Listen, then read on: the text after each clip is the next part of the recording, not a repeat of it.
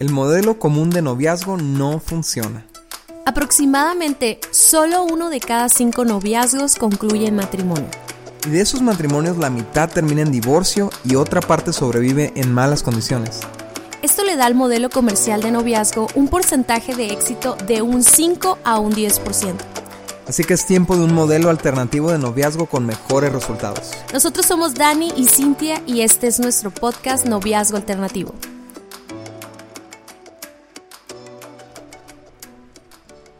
Tengo un amigo que conozco como desde hace dos años y creo que le gusto, pero yo lo veo como un hermano. Es buen partido, súper buen muchacho, ama a Dios, etcétera, etcétera. Pero realmente no puedo dejar de verlo como hermano o como un mejor amigo. Tampoco es por su físico, porque realmente me parece guapo. Quizás es miedo de arruinar las cosas, porque mis relaciones pasadas han fracasado. No quiero equivocarme y arruinar todo. No solo que el noviazgo no funcione, sino que termine perdiendo a mi mejor amigo. ¿Te suena conocida esta historia? ¿Te ha sucedido algo similar? ¿Con qué criterios decides quién puede ser tu pareja y quién no? ¿En qué cosas te debes de fijar para tratar de escoger una buena pareja? Hey, ¿qué onda amigos? Muchísimas gracias por compartirnos sus historias.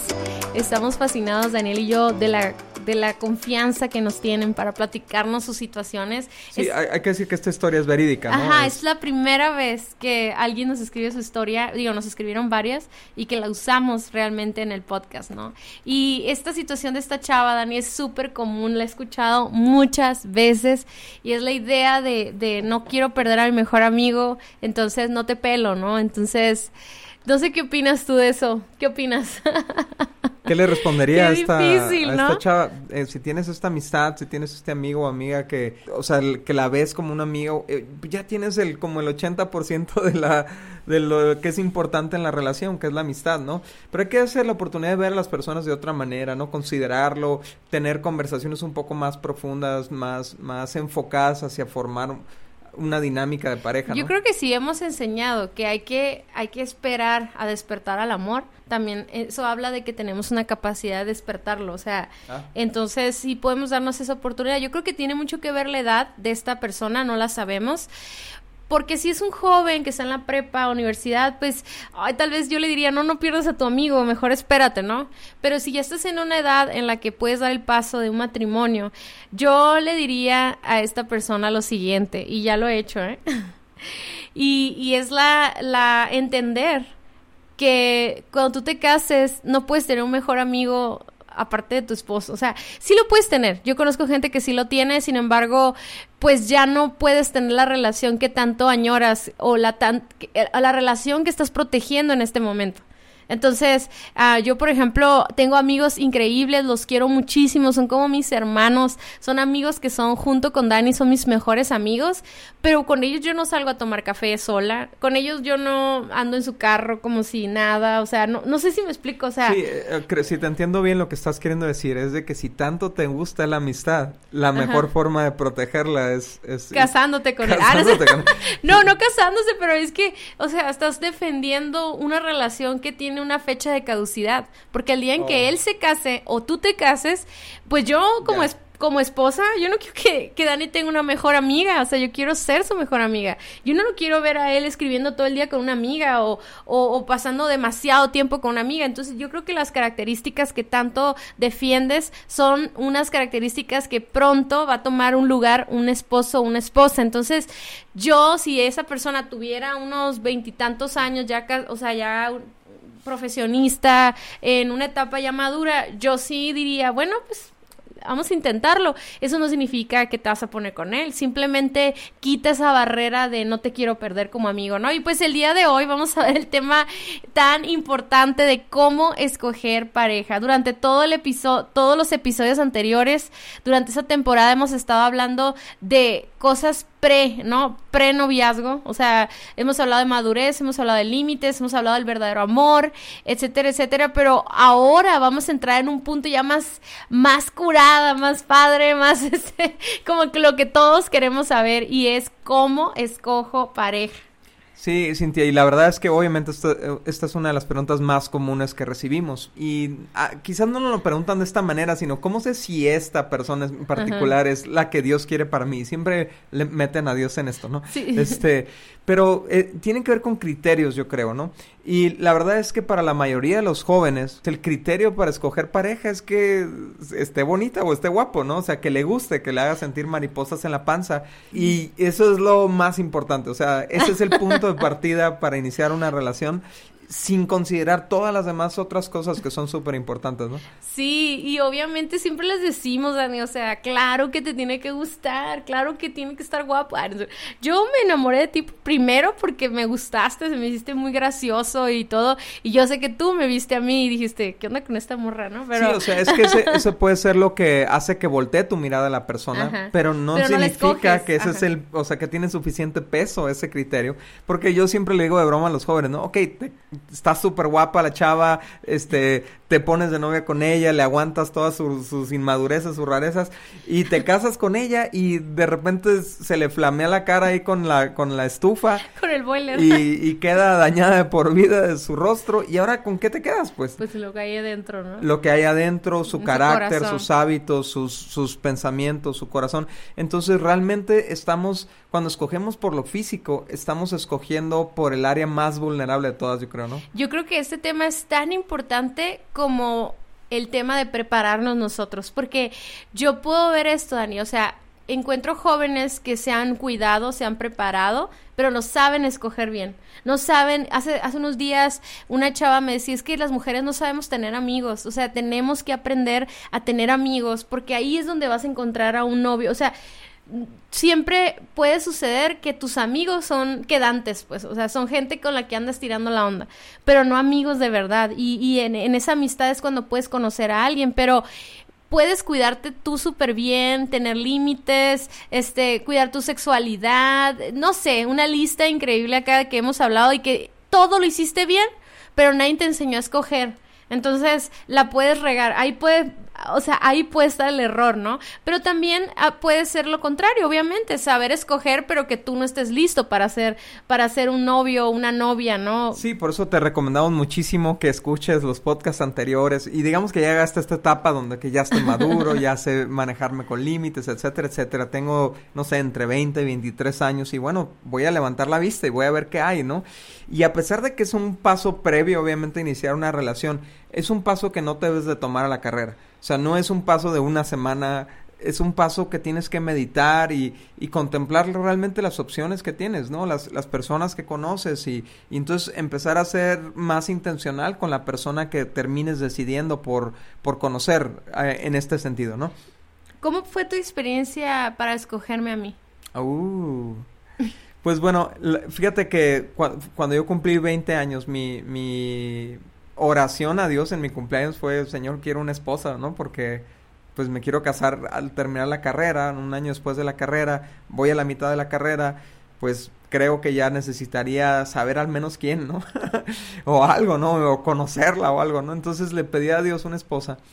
Y me acuerdo que estuve meditando por algunas, incluso hice como unos escritos así, ¿no? Escribí los cuatro nombres que tenía en mente, ¿no? Ya lo que más te has escrito, ¿no? ¿Eh? Quemaste el escrito. Sí, por supuesto, ya quemé los o lo barcos. Estás o lo estás guardando por si me muero.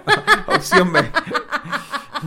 este, pero entonces tenía estas personas y empecé a meditar en ellas, o sea, no no tener conversaciones coquetas con ellas, simplemente observarlas, meditar en ellas, meditar en sus características, en sus cualidades y, y, se te va asentando como una idea, ¿no? Y es, es como al menos yo veo que Dios ha hablado en mi vida en la meditación, ¿no? Cuando es una entre oración y meditación donde estás poniendo en las manos de Dios lo que estás meditando y se va afinando una idea, ¿no? Entonces, entonces se te va definiendo una, una decisión en tu mente, ¿no? En tu corazón, algo que te da paz y estabilidad. Y entonces, cuando te conocí, vi, vi características que para mí eran importantes, ¿no? Una, una de las características importantes que no es uno de los criterios ahorita, pero era que yo te gustara también, que era, o sea, yo no quería empezar una relación tratando de que de hacer de que una muchacha le gustara yo a ella, ¿no? Entonces, eh, yo no quería batallar con eso en, en ese proceso, ¿no? Que no significa que no lo puedas hacer, ¿no? Quien nos está escuchando. Simplemente fue algo que yo quería. Y obviamente para mí era esencial que fuera una persona que le, sirviera a Dios. Ahí se eliminaron como dos personas de la lista, ¿no? Y, te encontré a ti sirviendo desde el principio, desde la primera vez que te vi, ¿no? Fueron criterios importantes. Y bueno, después la amistad que desarrollamos, eh, tú y yo, y la lo bien que nos llevábamos fue para mí muy importante para tomar esa decisión. Sí, por eso yo quería que tú platicaras eso. Yo, en mi caso, pues tú me gustaste y, pues ya tú me escogiste, ¿no? Pero eh, eh, a mí se me hace importante saber lo que queremos, porque hay personas que se van al extremo de tener una lista donde, donde tienen características muy específicas, ¿no? Y ah, incluso hasta irreales o, o, o, como a características de un que un joven no puede tener en este momento, ¿no? No en su edad temprana o no en la no en lo común, no sé si me explico. Sí, sí, sí, Como que quiero que tenga un carro rojo y que, o sea... que sea esta profesión y que eso. Y claro, al final del día tú lo vas a escoger, pero pues estás eliminando muchas opciones, ¿no? Que pudieran ser muy buenos partidos de, de esposos, pero sí es importante tener estas características que estamos hablando hoy y las que vamos a hablar tal vez la próxima semana. Este, ¿por qué? Porque cuando tú sabes lo que quieres, vas a hacer un, una decisión más, más objetiva y una, una decisión más, más este, acertada. Sí, es como cuando vas al mercado con hambre y agarras lo primero que encuentras, agarras pura basura, ¿no? o sea, pura chatarra. Y este, pero cuando vas al mercado con una lista, ya sabes directo lo que vas a comprar, pues tomas mejores decisiones. A las mujeres nos pasa mucho, Dani, cuando tienes una cantidad de X de dinero y vas a y vas de compras de ropa. Si no sabes lo que lo que las necesidades que tienes y lo que tienes que suplir y la porque terminas si no llevas esa lista mental o escrita terminas comprándote cosas que ni necesitas. O sea terminas comprándote cosas que nunca usas o que no te gustan o no te quedaron etcétera. Entonces cuando tú ya sabes cuando tú dices ah de un mil pesos qué necesito unos pantalones una una blusa negra etcétera llegas al lugar y lo primero que vas a buscar lo que va a saltar a tu vista es lo que tú tienes en la lista. Y obviamente, en, tanto en la compra de mercado, los ejemplos que damos, ¿no? Bien de señores, o la compra de ropa, Dani, puedes encontrarte algo que te llame la atención. O sea, puedes encontrarte una ropa que digas, ah, no la necesito, pero oye, qué bonita está. Y que al analizar con la lista que tú tienes, digas, bueno, cubre todas estas características, ¿no? Y ahí viene esa espontaneidad donde encuentras el amor de tu vida. O sea, no, no, no estamos hablando de ser tan rígidos o tan secos para no para quitarle ese sentido de, de hermoso que es el amor y encontrar pareja, ¿no? No queremos quitarle eso, pero lo que te va a mantener límites, ¿verdad? Para no tomar malas decisiones es el tener estos criterios que vamos a hablar ahorita, ¿no? Sí, porque a final de cuentas, digo, muchos jóvenes piensan que la, el quién, el con quién me debo de poner de novio o de novia va a, va a ser una señal del cielo de alguna manera o sea, jóvenes dicen cosas como, piensan cosas como, eh, ay, este, si se cae ese, ese plato, entonces quiere decir que es para mí, si, si se para ese pájaro en aquel árbol de allá, significa que ella es para mí. Si, si, ah, si, entro y me volteé a ver, o sea, eso es, es, es, como adivinación, o sea, es brujería, eso lo que queremos hacer, ¿no? Y, y o, pensamos que va a venir un ángel y, o te va a revelar en sueños quién es esa persona. Yo me acuerdo, Cintia, que... Hay gente que sí le ha pasado. Me acuerdo que había un juego, no sé cómo era el, rollo que escribías quién va, con quién me voy a casar en un papel, lo quemabas y te lo frotabas en el brazo y se formaba el nombre según eso. O sea, era o miles de, de, encuestas de Cosmopolitan. En la secundaria hacíamos un juego, Dani. No lo vayan a hacer, ¿eh? que ponías como cuatro nombres y, y luego este ibas contando y, ibas poniendo las cartas y cuando le atinabas al rey o al número, no me acuerdo, ese era el con el que te ibas a quedar. O sea, hacíamos nuestros sí, rollos. Es, es, como casi casi como brujería, ¿no es cierto? Pero la verdad es que Dios no funciona así. No vemos ese esa forma de escoger pareja en la Biblia. Lo que vemos son criterios que Dios nos da, ¿no? Entonces, ah, esos criterios van a van a descartar personas y nos van a dejar un rango de personas eh, más limitado, digamos, del, dentro de las cuales es nuestra responsabilidad escoger bien, ¿no? O sea, entonces de esos criterios te queremos hablar el día de hoy. Número uno, eh, antes de escoger pareja o para escoger pareja, busca la dirección de Dios. ¿Ok? Verás, es, es bien común que, que jóvenes primero escojan y luego le digan a Dios, bendice esta relación, ¿no? O sea, por favor, este, apruébame a mi, a mi novio o mi novia, ¿no? Me, el ejemplo más claro que tengo esto en la Biblia es el eh, Sansón. Sansón se enamoró de una filistea y no se la pudo quitar de la mente y llegó a su casa y le dijo a sus papás, papás, quiero casarme con esa filistea. Los papás trataron de decirle, hijo, esa mujer no es, no tiene los mismos valores que nosotros. él era un hombre escogido por Dios. Él era un hombre escogido para un propósito específico. No, no era buen match, no era, pero él se aferró y se aferró y forzó la bendición, entre comillas, ¿no? Sí, y otras veces queremos tomar las decisiones bajo nuestros criterios y luego que Dios avale nuestras decisiones, ¿no? Sin primero buscar su voluntad, cuando la Biblia nos dice lo contrario. En Proverbios 3, 6 dice, confía en el Señor con todo tu corazón, no dependas de tu propio entendimiento, busca su voluntad en todo lo que hagas y Él te mostrará cuál camino tomar. O sea, es, es, ahí te está diciendo el orden, no es tú tomas las decisiones y luego Dios, por favor bendice esto que estoy haciendo, porque eh, eso es muy común en nuestra etapa madura, ¿no? En nuestra etapa de juventud, pero también en adultos, o sea, que ya sabes, o sea, incluso hay la necesidad de saber lo que Dios quiere y que aún así tú quieres usar tus criterios, o sea, tus formas, ¿no? Ajá, y aquí dice que, que no dependas de tu propio entendimiento, o sea, nuestros propios criterios pueden estar equivocados. Entonces, el puro hecho de que tú, me encanta porque dice, Él te mostrará cuál camino tomar, significa que yo le puse los caminos, yo le puse las opciones a Dios. Al menos eso siempre me ha funcionado a mí, Cintia. Cuando tomo decisiones, yo, yo le pongo las, mis opciones a Dios dentro de los criterios que Dios ya me dio, ¿no? Le pongo mis opciones y entonces Dios me da una paz cuando yo lo consulto a Él, cuando yo oro. No, no me voy por el camino que quiero hasta que no siento que siento paz de parte de Dios que es por ahí, no sé si me explico. O sea, no es no es así como que baja del cielo una señal o algo así, pero simplemente ah, por aquí va la cosa, ¿no? Y, y se va dando la cosa, ¿no? Es que la palabra de Dios ya es ya está escrita, pues. O sea, ya si tú le pones a Dios tres hombres que tienen sus criterios, ¿verdad? Imagínate así. Ya tienen todos los criterios, son, son hijos de Dios, aman a Dios, sirven a Dios, son hombres de carácter, todo lo que vamos a ver al ratito. Y, y ahí entonces ya Dios te puede hasta decir, pues tú escoge el que te guste más, ¿no? o sea, pero buscar la dirección de Dios tiene que ver con, con leer sobre el tema, eh, leer la Biblia, conocer el carácter de Jesús. O sea, si yo soy, si yo soy mujer, pues buscar, buscar leer acerca de, casos de la Biblia, de, de personalidades, de, de, de lo que Dios quiere de un matrimonio, etcétera, etcétera. Yo creo que no nada más se queda en oración, porque yo, por ejemplo, nosotros, Daniel y yo, todos los días oramos por nuestras hijas y muchas de esas oraciones son, Dios, ve preparando al hombre que va a ser su esposo, ¿no? Sabemos, sabemos que ellas lo van a escoger, sabemos que ellas van a tomar la decisión al final del día, pero les estamos enseñando a ellas a orar la voluntad de Dios, como no sé cuál es la voluntad de Dios, pero Dios, yo declaro que tú la vas a, que tú me vas a mostrar, que tú me vas a dar paz, pero muchos jóvenes se pueden quedar solamente en oración, pero no leer la Biblia, no abrir la Biblia y preguntarle a Dios en su palabra qué es lo que tú buscas de una pareja. Fíjate, me encanta este pasaje, Cintia, porque ah, es muy claro en, en, que es nuestra elección dentro de los criterios de Dios, ¿no? Y a lo mejor en el contexto, bueno, está hablando de una mujer que quedó viuda y que dice, eso está en 1 Corintios 7, 39, dice, una esposa está ligada a su esposo mientras el esposo vive.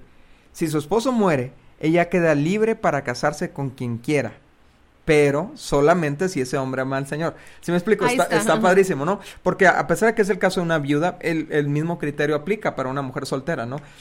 Eres libre de casarte con quien quieras, siempre y cuando entre al criterio. Y obviamente, digo, vemos otros criterios en la Biblia, por ejemplo, el hecho de criterios bíblicos, ¿no? Que, que sea una persona soltera, o sea, no, no te vayas y te metes a una relación con un casado o una casada, o simplemente que esté en un comprometido en otra pareja, ¿no? Que sea una persona adulta, o sea, que no sea un niño o una niña. dice, dejará el hombre a su padre a su madre y se unirá a su mujer. O sea, estamos hablando de dos personas adultas, estamos hablando de dos personas solteras, estamos hablando de dos personas que aman al Señor si tú eres una persona que buscas de Dios, y no sé si eres cristiano, si, si te importa Dios en tu vida. Este es, este es uno de los pocos criterios que Dios dejó, ¿no? Sí, y por eso yo les decía anteriormente, cómo pues sí cabe ahí el romance, ¿no? Cabe la espontaneidad, cabe el hecho de que, por ejemplo, eh, Daniel, eh, poniendo el ejemplo de nosotros, ¿no? Pues todo pareciera, en, románticamente pareciera que todo se acomodó, ¿no? Que los astros se acomodaron y, y fue súper romántico, pero al final del día fue que Daniel tenía criterios, o sea, al final del día fue que dio la casualidad que yo fui a esa obra de teatro y vi a Daniel y me llamó la atención y yo lo saludé, pero Daniel ya tenía un concepto de lo que él quería como mujer. Si yo hubiera sido diferente, hubiera sido tan casual como otros amigos, hubiera pasado desapercibido, pero dentro de los criterios, eh, ahí me encanta porque esas son esas cosas que Dios nos permite vivir en su gracia y en su amor, pues, que nos hace disfrutar de la vida. O sea, cuando hablamos de criterios, amigos, no estamos hablando para que sea todo seco y casi casi que tus papás te escojan al novio y te lo presenten el día de la boda. No, ya no, no estamos en esas épocas ahorita, ¿no? Pero tú como joven pon prioridad en orar y en leer en la Biblia y buscar consejo y ver otros matrimonios, qué es lo que tú quieres, qué es lo que Dios quiere para tu futuro esposo o tu futura esposa. Tú la vas a escoger. Tú vas a, tú vas a escoger si tiene ojos cafés o verdes o si tiene el cabello rubio o si es alta o chaparrita o si es gordito o no es gordito, lo que sea, pero primeramente busca la dirección de Dios, Sí, y eso nos lleva al segundo punto, que es busca en el lugar correcto, ¿ok?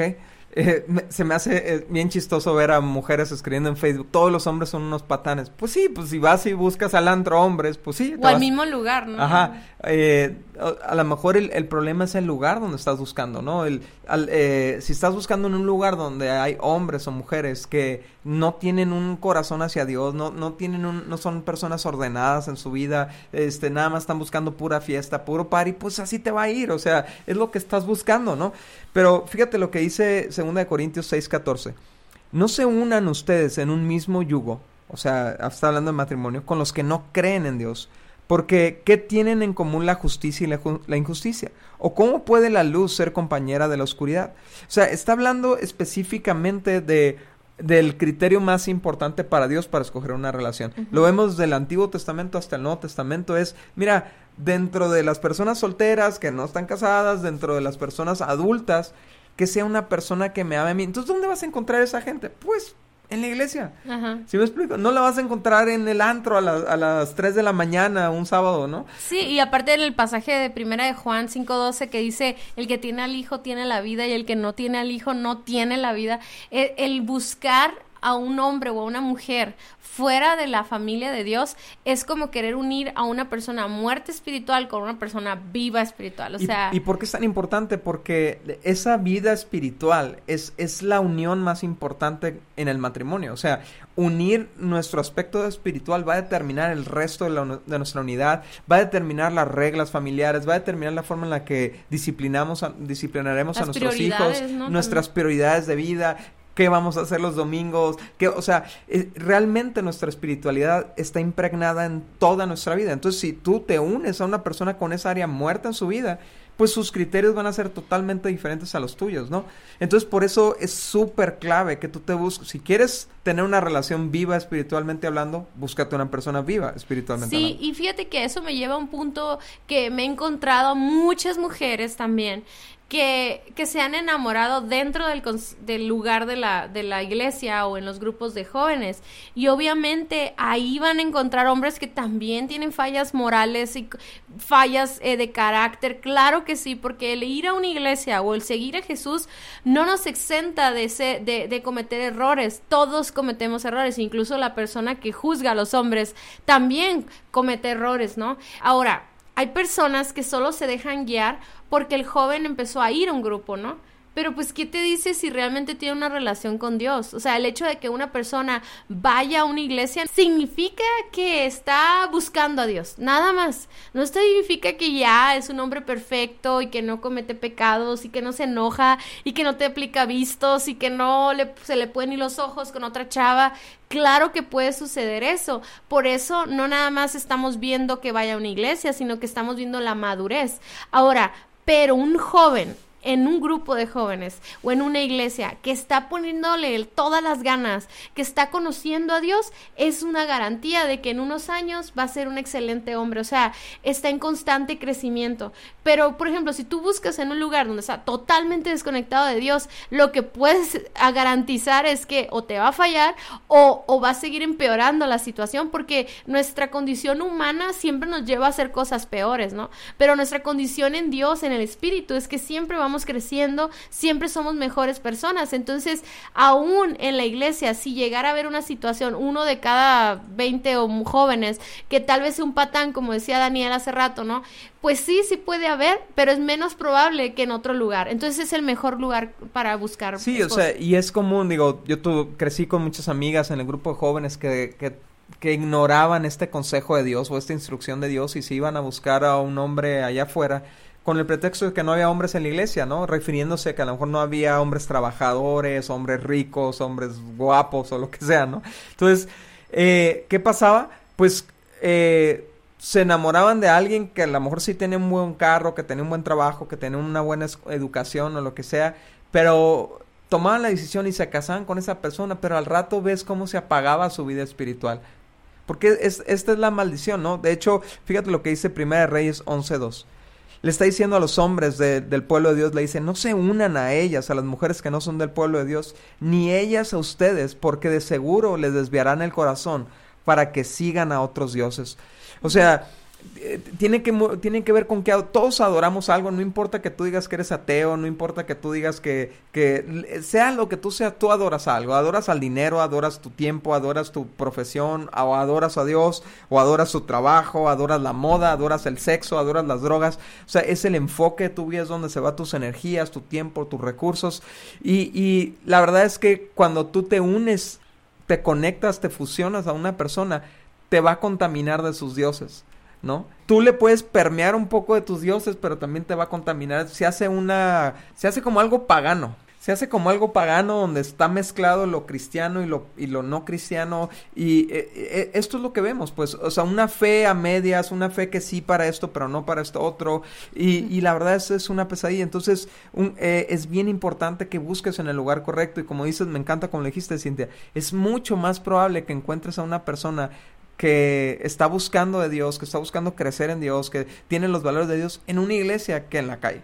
Sí, y entonces no también abre tus ojos, ¿no? O sea, eh, eh, con lo que hemos platicado en límites y, y, en el tiempo correcto para entrar en una relación, no nomás porque conoces una chava dentro de un grupo de jóvenes o un chavo dentro del grupo de jóvenes, ya significa que tiene una relación con Dios y ama a Dios. Entonces, pero sí encontramos mucha gente, mucha gente siguiendo a Jesús dentro de una iglesia. Y a mí se hace importante recordar muy bien que dice, no, unas, eh, no te unas a yugo desigual. Con los incrédulos. Con los incrédulos, ¿no? Entonces aquí también tiene mucho que ver en dónde está depositada su fe. No nada más que ame a Dios, porque lo aclaré porque si decimos solamente amar a Dios, pues fuera de la iglesia hay mucha gente que ama a Dios. Sin embargo, no tienen una relación con Dios porque no han aceptado a Jesús como su Salvador. Y ser crédulo significa que creo a Jesús como mi Salvador. Y eso es muy importante. Eso es muy importante porque nos podemos confundir y pensar que una persona buena, entre comillas, es una persona que ama a Dios. Cuando realmente nada más es, es un temperamento, tal vez nada más es un gusto de, de que es buena persona pero no significa que, que crea en Jesucristo, ¿no? Así es. El punto número tres es que te fijes en las cosas correctas, ¿ok? La mayoría de los hombres, por ejemplo, somos atraídos por nuestra vista, ¿no? Así fuimos diseñados, así nos hizo Dios, somos, nos capta la belleza, este, nos llama la atención. Entonces, es, es sinceramente una de las cosas que primero nos fijamos, en la cara, en el cuerpo, ¿no? En esos detalles.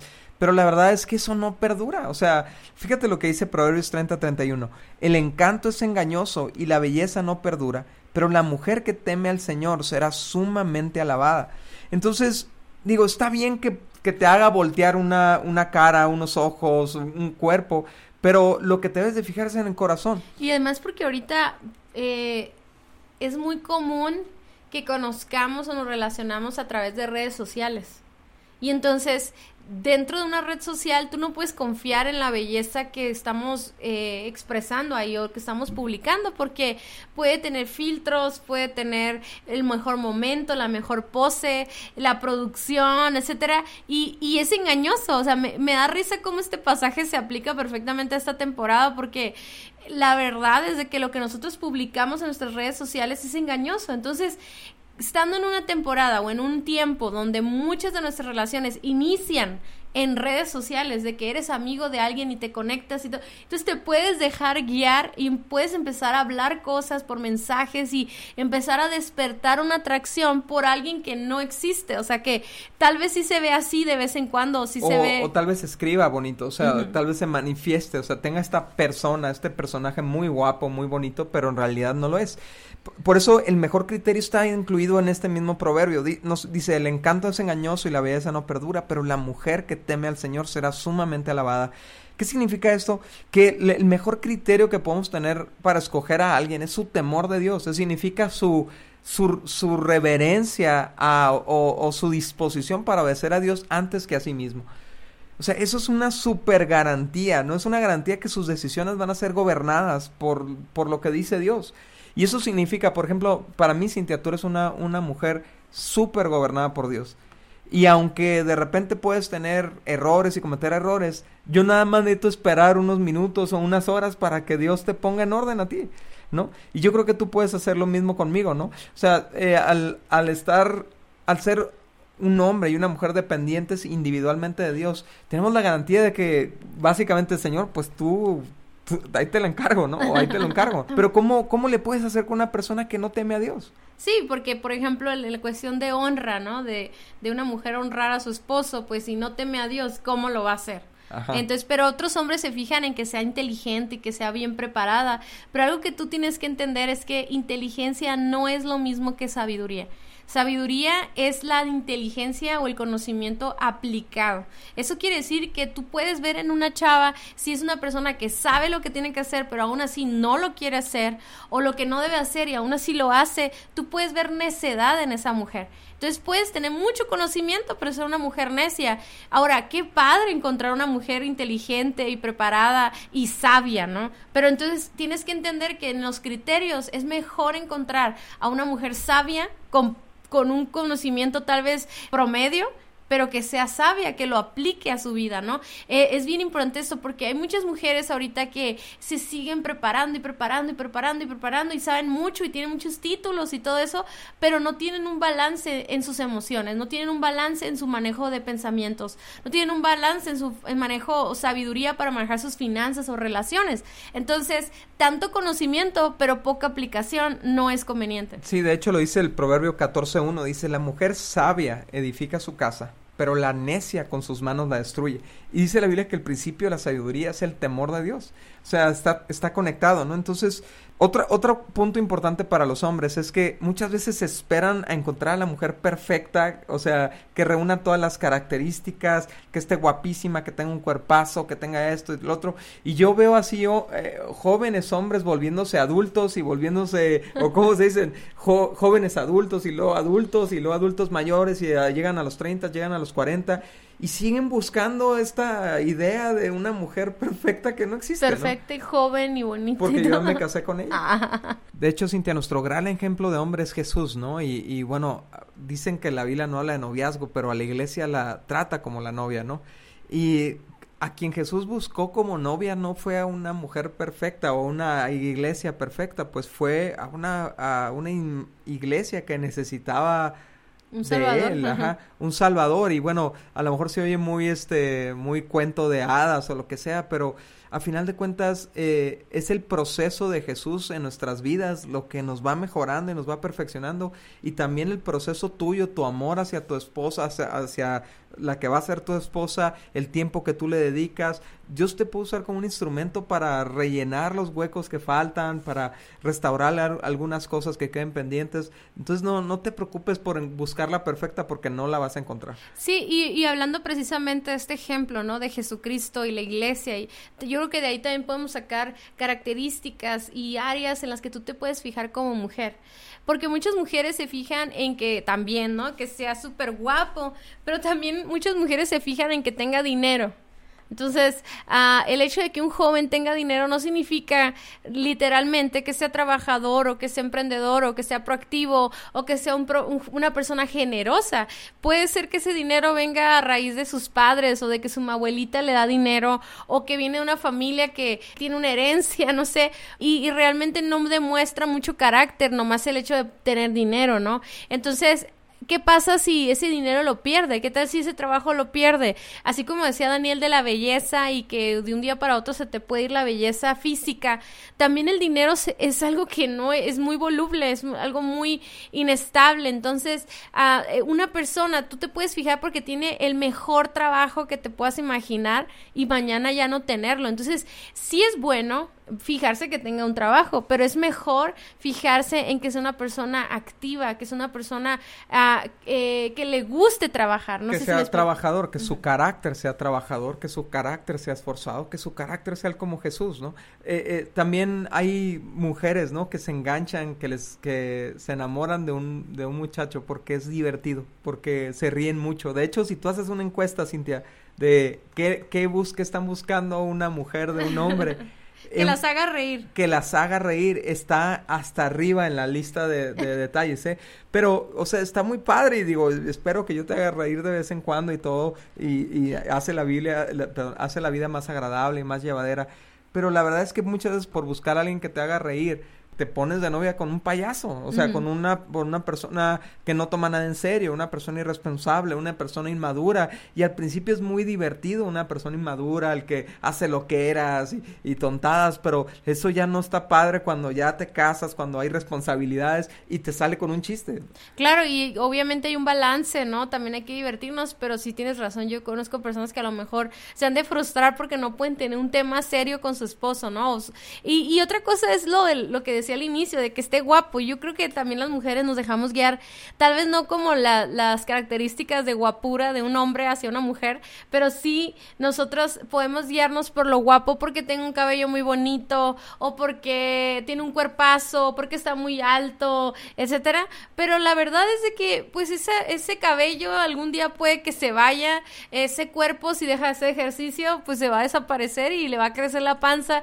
Y no estamos siendo negativos, no estamos diciendo que, ay, eso va a pasar a fuerzas, pero la verdad es de que es un, es, es un criterio muy inestable, entonces no es confiable ese criterio. Entonces, ¿cuáles son los criterios confiables? Porque así como Daniel le decía a los hombres, ¿no? Fíjate cómo Jesús no escogió a la mejor, a la mejor iglesia o a la iglesia perfecta, eh, también nosotros de ese mismo ejemplo podemos sacar nuestras características o criterios en los que nos debemos de fijar las mujeres en los hombres, ¿no?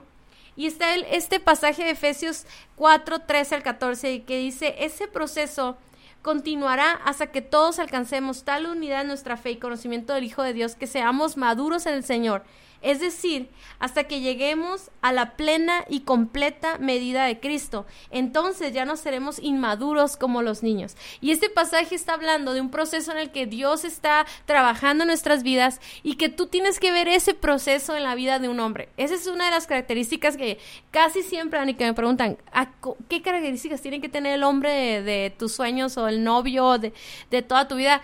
Tiene que ser una persona que está en constante crecimiento, que es enseñable, que es una persona que estás viendo que está creciendo hacia la hacia una dirección y es hacer como Jesús, ¿no? Yo quiero, yo quiero que tú puedas ver que como mujer necesitamos un hombre que sea como Jesús. O sea, que tenga su corazón, que tenga su autoridad, que tenga su amor, que tenga su sacrificio, su generosidad, etcétera, etcétera, ¿no? O sea, obviamente no te vas a encontrar a alguien ya hacia la estatura de Cristo, pero estamos hablando del alguien en el proceso, alguien que está avanzando, alguien que está eh, trabajando en las áreas de su carácter y que está empezando a mostrar vestigios de la personalidad de Cristo. O sea, ¿qué, qué es Cristo para nosotros? ¿Cuál es el carácter de Cristo para nosotros? Es nuestro protector, se interpuso entre la muerte y nosotros, ¿no? Es nuestro proveedor, ¿no? Eh, nos dio vida, dice que Él es el pan de vida, eh, es nuestro pastor, o sea, eh, tiene un liderazgo espiritual. Entonces, esos son buenos criterios para buscar en una persona. O sea, obviamente no vas a buscar un hombre pastor, pero busca un hombre que tenga un corazón de pastor, o sea, un hombre que, que se preocupe por las personas, que las cuide. Eh, yo sé que, por ejemplo, para muchas mujeres, Cintia, les, les, eh, o sea, hacen el típico, ¡ay! Cuando un hombre es, es bueno con los niños, ¿no? O sea, les dedica tiempo. Ese es el corazón de Jesús. ¿Te acuerdas cómo, los niños se acercaban a Jesús y les encantaba estar con Jesús? Porque tenía ese corazón de pastor, ¿no? Y le encantaba tener a las ovejas de cerca, ¿no? Algo que también debes de tomar en cuenta, amigas, es el carácter moral. O sea, yo creo que uno de los problemas más importantes de, del matrimonio es cuando hay un hombre, bueno, puede ser una mujer, un hombre, pero bueno, en la mayoría de los casos vemos hombres que cometen infidelidad, cometen eh, fraudes, eh, su manejo del dinero, su manejo de, de, las, em, de, de cómo trata a las personas, el respeto, etcétera, etcétera. Entonces, haz de cuenta, yo, yo me fijaría mucho en eso, yo me fijaría que fuera un hombre que es un imitador de Jesús y que lo puedes ver a través de su carácter moral, de su sí es un sí, su no es un no, que es una persona que no echa mentiras, es un hombre que es transparente, es un hombre ah, que respeta a las mujeres y que te respeta a ti, o sea, que respeta la manera en que te ven, que te escribe, en que te habla, en que te toca, porque tal vez a veces nos engañamos y decimos, no, bueno, es que eso lo hacen solamente conmigo, pero yo creo que hay muchos casos en los que desde un principio nosotras nos pudiéramos dar cuenta de que un hombre trae un problema de pornografía, un hombre que trae un problema de, del control de sus palabras o sus pensamientos o sus ojos, ¿no? Entonces, a veces nos sentimos halagadas por ese tipo de trato, pero al final del día es, es nosotros nos puede causar un sufrimiento cuando él lo haga con otra persona, así que es muy importante. Ahora, Ahora ya para cerrar, pues en general yo creo que todo, todo se resume en, una, en un solo punto, ¿no? Y es en encontrar una persona que, que crea en Jesús, o sea, por eso es tan importante que crea en Jesús y que esté comprometido en un crecimiento constante a parecerse a Él. Por eso es tan importante que no nos dejemos guiar por perfección o por expectativas de nuestros padres o de otras personas, sino que nos fijemos en lo que Dios quiere para nuestras vidas. Él puso el modelo a seguir, ¿no? Entonces, tanto el hombre puede parecerse a Jesús en, ciertos rasgos, pero también la mujer puede seguir creciendo hasta parecerse a Jesús. O sea, en ese aspecto yo creo que los dos estamos en un crecimiento constante. Dios está trabajando en nuestro carácter, en nuestras emociones, en nuestros pensamientos, en nuestros hábitos para llegar a ser como Jesús. Y qué ideal sería estar casado con una persona que se parece cada día más a Jesús y que aún sus errores o sus fallas son una oportunidad de crecimiento. Así que eso es lo más importante que tú te puedes fijar en una persona. Muchas gracias por haber escuchado nuestro podcast. Para nosotros es muy importante escuchar tus comentarios y dudas. Te invitamos a conectarte a través de nuestro Facebook e Instagram Guía de Noviazgo Alternativo o nuestra página vivoalternativo.com. Si el tema de hoy fue de ayuda para ti, compártelo con todos tus amigos. Hasta la próxima.